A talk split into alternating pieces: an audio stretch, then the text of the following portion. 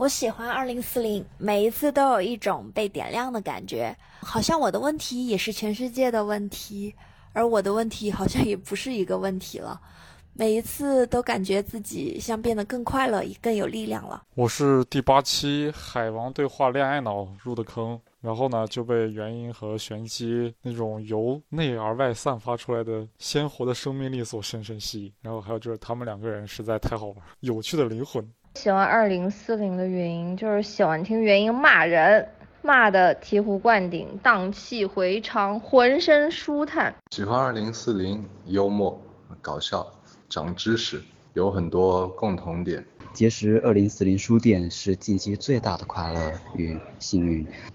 身体饿了找食粮要去点外卖，精神饿了就去二零四零书店。要说喜欢二零四零书店的原因。那大概就是因为共情的力量吧。你说过的，我感受过，并且就以为你说的那就是我。从二零四零书店第一期播客就开始听，听二零四零书店入眠也成为了一种习惯。就是元英的元气满满和玄机的沉静如水，让我深深掉进二零四零 FM 的坑里无法自拔。在他们播客里体会到的共情。让人感受到这个世界还有光，还有温暖与美好。我挺喜欢咱们二零四零书店播客节目的，就是在每天上下班听元音和玄机在那讲，有时候就不由自主的笑起来，就好开心，就挺有趣的。有时候就能增加你这一天的工作心情、生活体验吧，我觉得真的挺棒的。我第一次在喜马听到二零四零书店的节目，我听了一个多小时，全程不断的听下来，真是感觉酣畅淋漓。就像那个夏天，边喝着冰啤酒边吃着炸鸡的感觉，倍儿爽。Hello，大家好，欢迎收听二零四零书店 FM 的特别篇，我是元英，我是玄机。我们是一档游走在阅读与生活之间的节目，旨在用价值与美重建有意义的生活。没错。嗯，为什么这不年不节的要整一个特别篇呢？Why？因为罗德在两个平台上都搞了播客比赛，嗯嗯，奖品非常丰厚，看上去价值一万元。哇，对，对于我们这种整天扯着嗓子用手机录节目的节目组来说，就是第一名的奖品，还有他那些其实不太知道都是些什么的东西，就是都是工作用的，就是非常有魅力，很诱人。嗯，以及虽然我们的节目才刚刚诞生两个月。但是我们在各个平台居然都满了一千订阅耶，膨胀了，哎，膨胀。其实我不太了解这个行业，我不知道对于这个行业而言，我们两个作为纯素人，这是一个怎样的成绩？傲人的成绩，就是高兴。所以呢，我觉得这是一个里程碑吧。嗯，所以就正好趁这个机会做一个总结，回顾一下过去，展望一下未来。嗯。肯定就我觉得就是肯定有那种出道即巅峰的电台啊，动不动就上万或者十万加的订阅。但是就是我们这两个月真的是从完全不懂的小白，就门外汉，然后到我们自己做选题、自己学剪辑，这样一点点摸索出来的。所以有这点小成绩，反正还是挺沾沾自喜的吧。对对对，自己的劳动果实最香甜。做到今天呢，我们依旧能感到，嗯，这事儿能干到退休，也其实是有科学原因的。对对，而且昨天你不是发我一个图吗？我觉得那图特别逗，就是说长久坚持的妙方，第一是动机不纯。对我们的动机，一会儿详解。嗯，然后第二呢是目标易达成，确实确实，我们现在满足极了。还有就是对自我评价高到离谱，对我们可太喜欢自己的节目了。对，然后他第四个说的是进度管理适度宽松。嗯。我们总是会在完成高强度的编辑啊、写稿啊，然后剪辑之后就晚点上班，甚至说当天下午就直接休息。然后如果平时专心写稿，也不会强求去公司朝九晚五，就是只要能充满良心的高质量输出，就可以弹性工作。那反而效果其实挺好的，我们都很舒服。对，有一次原因还带我去大保健做对洗浴，我们去洗浴里面工作了一下午。对，然后最后一条是就成就是能够长久追求的，就是说能努力追求乐趣。我觉得嗯我们真的是条条都中了，所以才会做的这么开心，是吧？对，嗯，由于参赛的缘故呢，我们需要先向那个评委介绍一下，我们是祖莫菲斯，究竟是什么使我们好像感到自己很优秀，以及你们肯定很纳闷儿，我们为什么叫二零四零书店？这些内容呢，但凡其实你们有功夫听听我们的第一期节目，我们就不用再在这儿废话一遍了。但是由于就是参赛节目仅有三十分钟的时长，就能看出来听众和评委是有弊的。但我们有义务来破这个弊。对，做破壁机。首先，二零四零书店是因为我们开了一家书店，然后这个书店呢是果麦文化旗下的一个书店品牌，它在上海、北京都有店，还有在各个全季酒店，大概有三百零二家。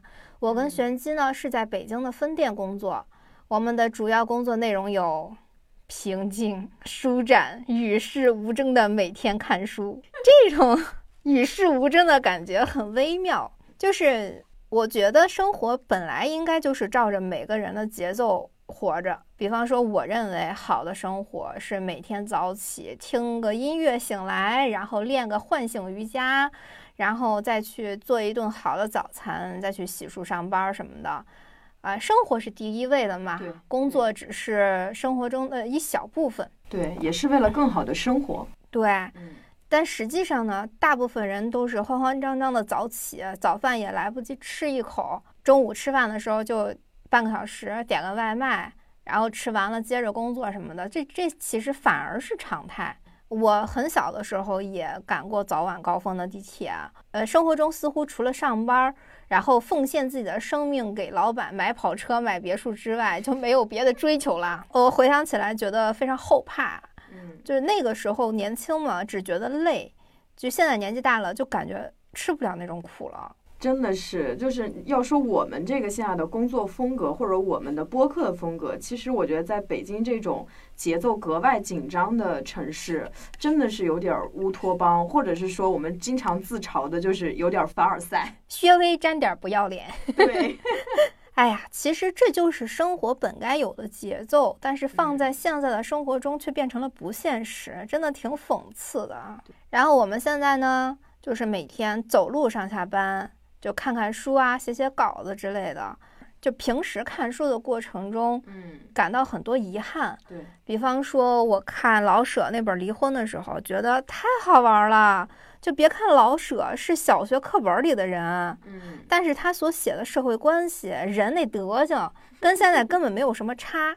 我以前上网、啊、特别喜欢去那个皇家极品小组，然后去看那个帖子，然后每天刷小组看都看不到几个精华帖了。现在，但是老舍笔下的书就是基本上就是精品的极品合集，但怎么就没人看呢？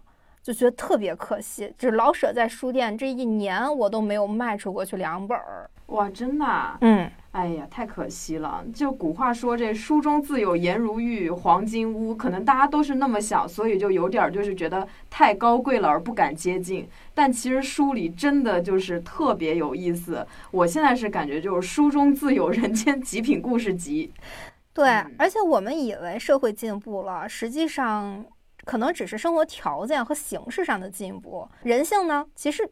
整个社会都没有时间去培育人性，而且我们很容易觉得说以前的故事或者以前的书都过时了，实际上也不是的。有时候我们觉得有一本书过时，其实有可能是因为它本身就是短期热点营销的，像什么成功学、什么心灵鸡汤、唉，什么创业手记。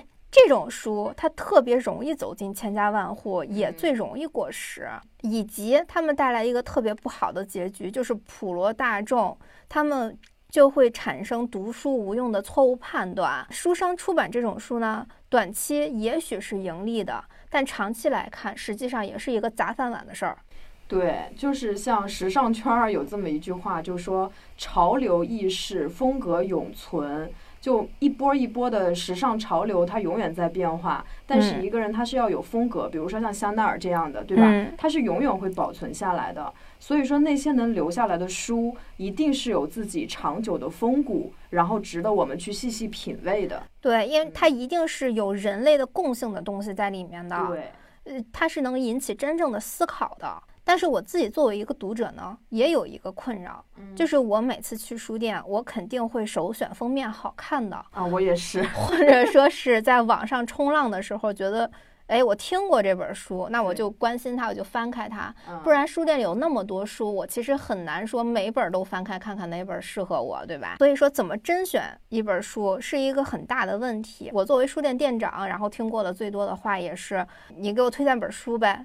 但是他又不知道自己想看什么书，嗯，现在的网络营销又很火，呃，书评打分什么的都能作假，甚至有些人就是的书评，就是他连书都没有看过，他就直接打分了。就是营销的初衷其实挺好的，就是让人知道各行各业的新消息，你通过他们这些营销去做一个基础判断，就是这本书它是否适合我读，是否迎合我现在当下的想法。嗯，但现在都在作弊呀、就是买东西其实还好啊，你好不好用你一试就知道了。但是看书这件事儿不行。嗯，比方说有个公司，他擅长妖风诈骗，诈骗，哎，这我就感兴趣了。就是他妖风上写的那个推荐语啊，跟他的内容真的是八竿子打不着。嗯，我真的上过一次当，真的让我觉得特别生气。我看完那本书的第一反应是，我想找他赔偿我的精神损失费。就是我花几个小时看完一本书，就是这已经是很短的时间了，但是他依依旧是浪费我的时间和我投入在书里的感情。嗯，然后我也根本没有看到我想看的内容，就这种标题党卖书。这不就是走的互联网营销路线吗？你真真的小心自己的公司昙花一现吧！真的，黑红一时爽，翻身火葬场，把自己也营销成潮流一样，是吧？真的是瞬间就没了。以及最近两年呢，我发现就是人们的那个休闲时间越少，就是现在的人就其实是倾向于听有声书的，就比方说一边跑步一边干点什么活儿，然后一边听着书。确实是一个很好的选择。然后我们本身很喜欢看书，几乎百无禁忌，除了那种明显收割智商税的。对，所以我就在想，我们大可以利用职务之便，把看过的、觉得好看的书在节目中捋一遍，聊聊各种书评、读后感，甚至读书一定是可以跟生活中的种种现象连接起来的。比方说家暴新闻满天飞的时候，我们就可以去聊李银河的女性主义。嗯，这就是我们做播客的官方初衷。哦，官方初衷。嗯嗯对，其实要这么说，我我觉得啊，就是我们其实相当于一个书籍的线上买手店。嗯，没错啊，没错。就是我们通过自己的挑选，结合我们自己的看法，然后分享给大家。但这中间也许就是会带着比较强烈的个人主观色彩。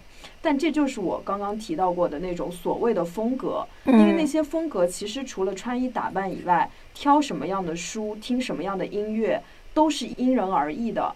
所以说，其实某种程度上，我们是借着这个节目发出寻找同类的讯号。对，哎，这个形容很好，非常高级。而且这个世界上，哪怕只有百分之一的人是我们的同类，那也是很庞大的了，也足够幸福。不过呢，我们也还是有私心呐。我私心做播客的原因，其实多少沾点神秘学的色彩。如果有一天这个话题不能聊了，希望把这段整段剪掉，做个什么那个剪辑版。嗯，我其实是去年四月份正式接手二零四零书店的嘛，然后再加上去年图书行业也开始就是做直播呀，都搞短视频啊什么的，就是也做了一系列的准备。但是那个短视频绝了，我脚本都写了八个，团队一个都没拍出来。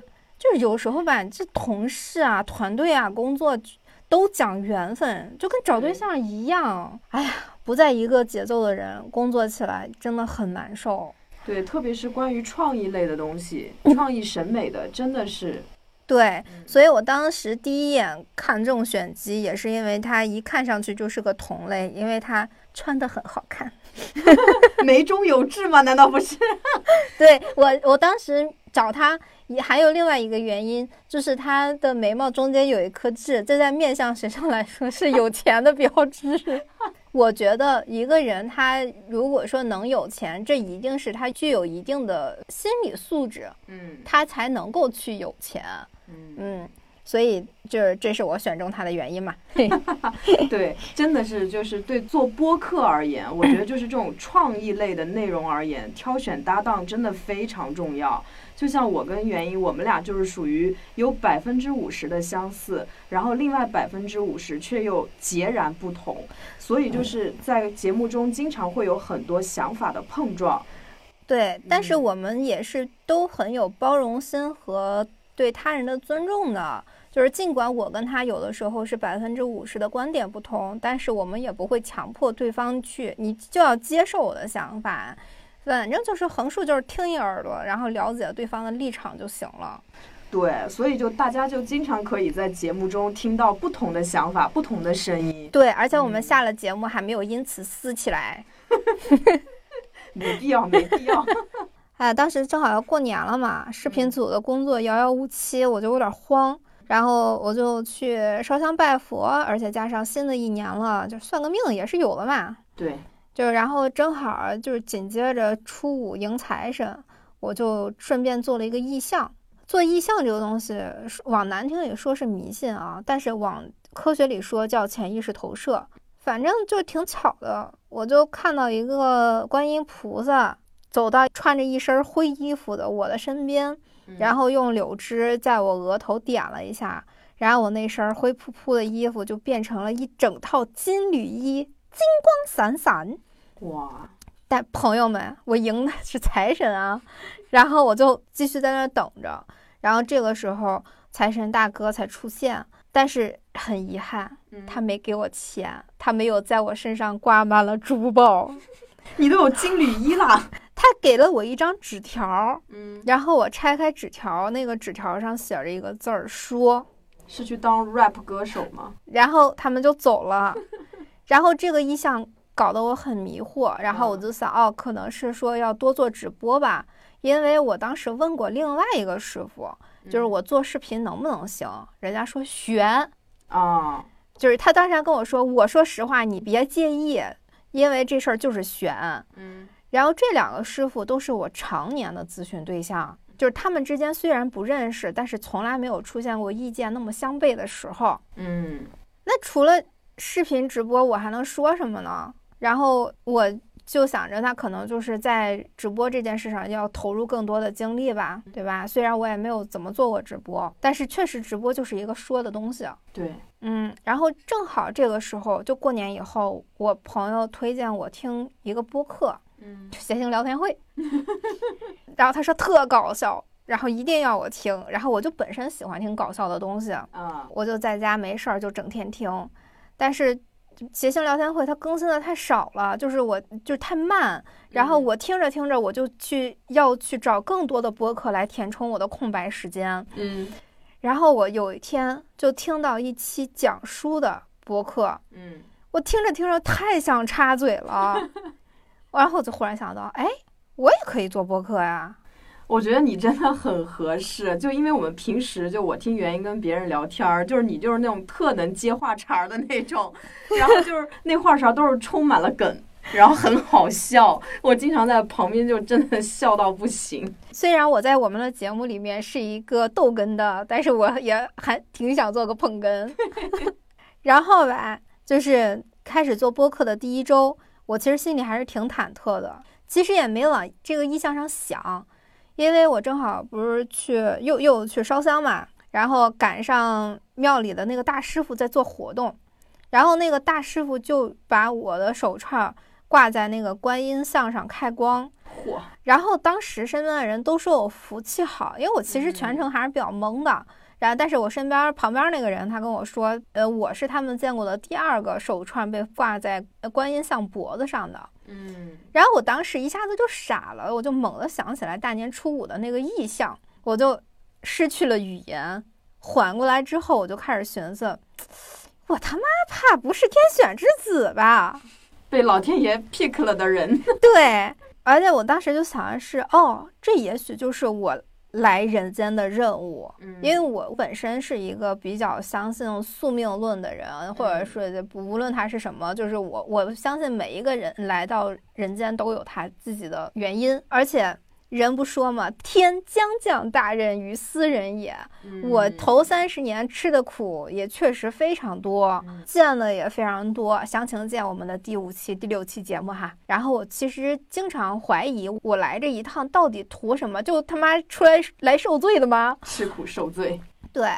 然后如果一说任务，我可就不困了。那我就好好做节目呀，我对得起他的托付，救人与焦虑和抑郁之之类的这样的水火之中，让更多人知道人是有一千种方法活一辈子的，嗯，没有谁比谁更高级。对，不要去听那些奸商洗脑，不要被框在资本主义的陷阱里。希望更多人能获得平静和坦然的快乐生活。哎，真的是，就是我们虽然才做了十六期节目，但是总的看来，就是关于焦虑啊、抑郁啊、孤独啊这些话题的，都是收听和互动率最高最高的。就是真的能看出来，现代人的压力就是非常非常大，而且大家真的很想要有一个精神出口。对，虽然我们的初衷就非常岁月静好，希望能帮助更多人，但是架不住性格使然。我 我们特别正经的做了两期节目之后，我就放飞了，就忍不住对极个别社会现象和看不惯的人一阵阴阳怪气，破口大骂。对。当时录完了，其实没多想，本身没多少听众嘛，就觉得自由自由得了。结果节目发布之后，我们公司的保洁阿姨就过来说：“你们节目做得越来越好了，越来越自然。”那时候我才意识到，原来做节目不是非得把自己设计成一个高贵冷艳的公知，哪怕你是个读书节目。嗯。群众喜闻乐见的是真实的、有情绪的、充满个人主义的东西。对，做个人嘛。对啊，你要有人真实的反应。对对。有一期你不是说吗？就是说那个那一期真的笑死我了。你说那个现在社会里的爹已经那么多了，何必在耳机里再放个爹？对，有的人真的好喜欢教育别人，好喜欢就给人讲道理、出主意，用得着你吗？真的是。对，就秀那种优越感。所以我会觉得，就是像我们这种。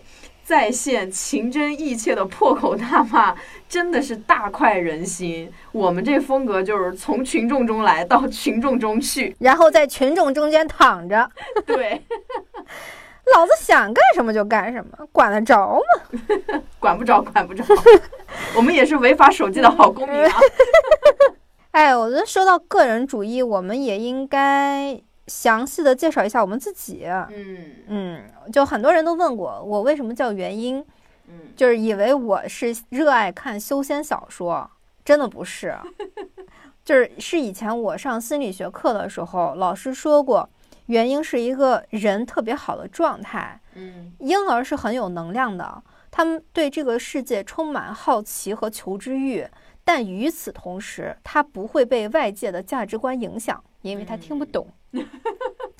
他只相信自己眼睛里看见的，自己感受到的，所以他想哭就哭，想笑就笑。他表里如一，非常真实。对。然后缘是万物之初，应是人之初。原因的意思就是一切如初。嗯。这个名字是我对自己的希望和要求，希望时刻提醒自己，我在做选择、做人，在各种分岔路口时，都要想想自己的初心和理想。嗯，还是挺有玄机的。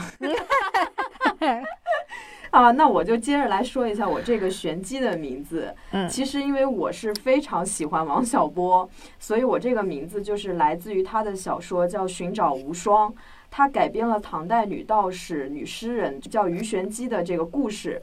然后当时我就对这个鱼玄机这个奇女子特别感兴趣，然后就上网搜索了一些她的生平。还看了邵氏兄弟当时给他拍的一个电影，叫《唐氏豪放女》。对，反正就是历史上对于玄机的评价是褒贬不一的。